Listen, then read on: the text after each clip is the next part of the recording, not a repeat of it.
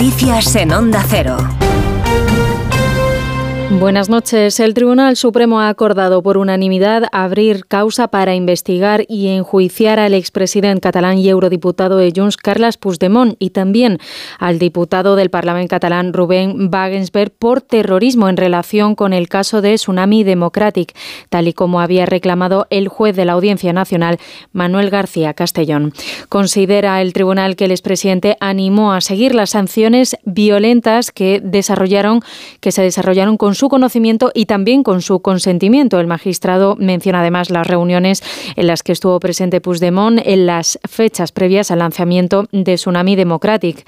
El presidente de la Generalitat de Cataluña, Per Aragonés, ha acusado al Tribunal Supremo de cruzar todos los límites imaginables y actuar con intereses políticos. Ha dicho también en redes sociales que no se puede normalizar que la justicia española le haga el juego a la derecha y a la extrema derecha. Estamos ante una decisión que no es jurídica, es una decisión política. No se imparte justicia. Lo que se hace es seguir impartiendo la represión, la represión política contra el independentismo catalán. El portavoz de Junts también ha comparecido para criticar la decisión de la justicia, a la que acusa de poner en peligro el Estado de Derecho y desvincular la decisión del Supremo también de las negociaciones abiertas que hay en torno a los cambios de la proposición de ley de amnistía y cuyo plazo para negociar se agota en una semana.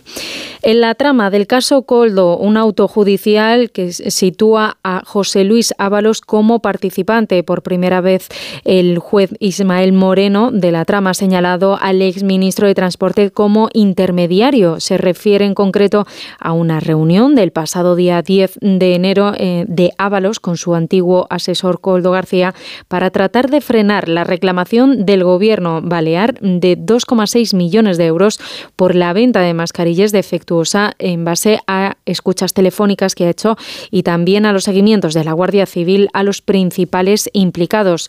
José Luis Ábalos respondía en declaraciones a cuatro.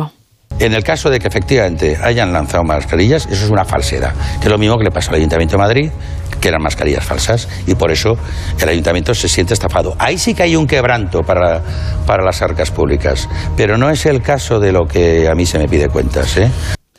Y en otra línea de asuntos, el Consejo de Seguridad de la ONU se ha reunido este jueves de emergencia y a puerta cerrada a petición de Argelia tras el incidente que se ha registrado durante el reparto de comida en la franja de Gaza, en el norte, en el que el ejército de Israel ha matado a 112 palestinos y ha dejado más de 700 heridos. Diana Rodríguez. Después de casi cinco meses de guerra, el balance oficial de víctimas mortales en Gaza supera ya las 30.000. Una auténtica carnicería, ha llegado a decir el alto comisionado de Naciones Unidas para los Derechos Humanos, Volker Turk, tan injustificable como los atentados perpetrados por Hamas.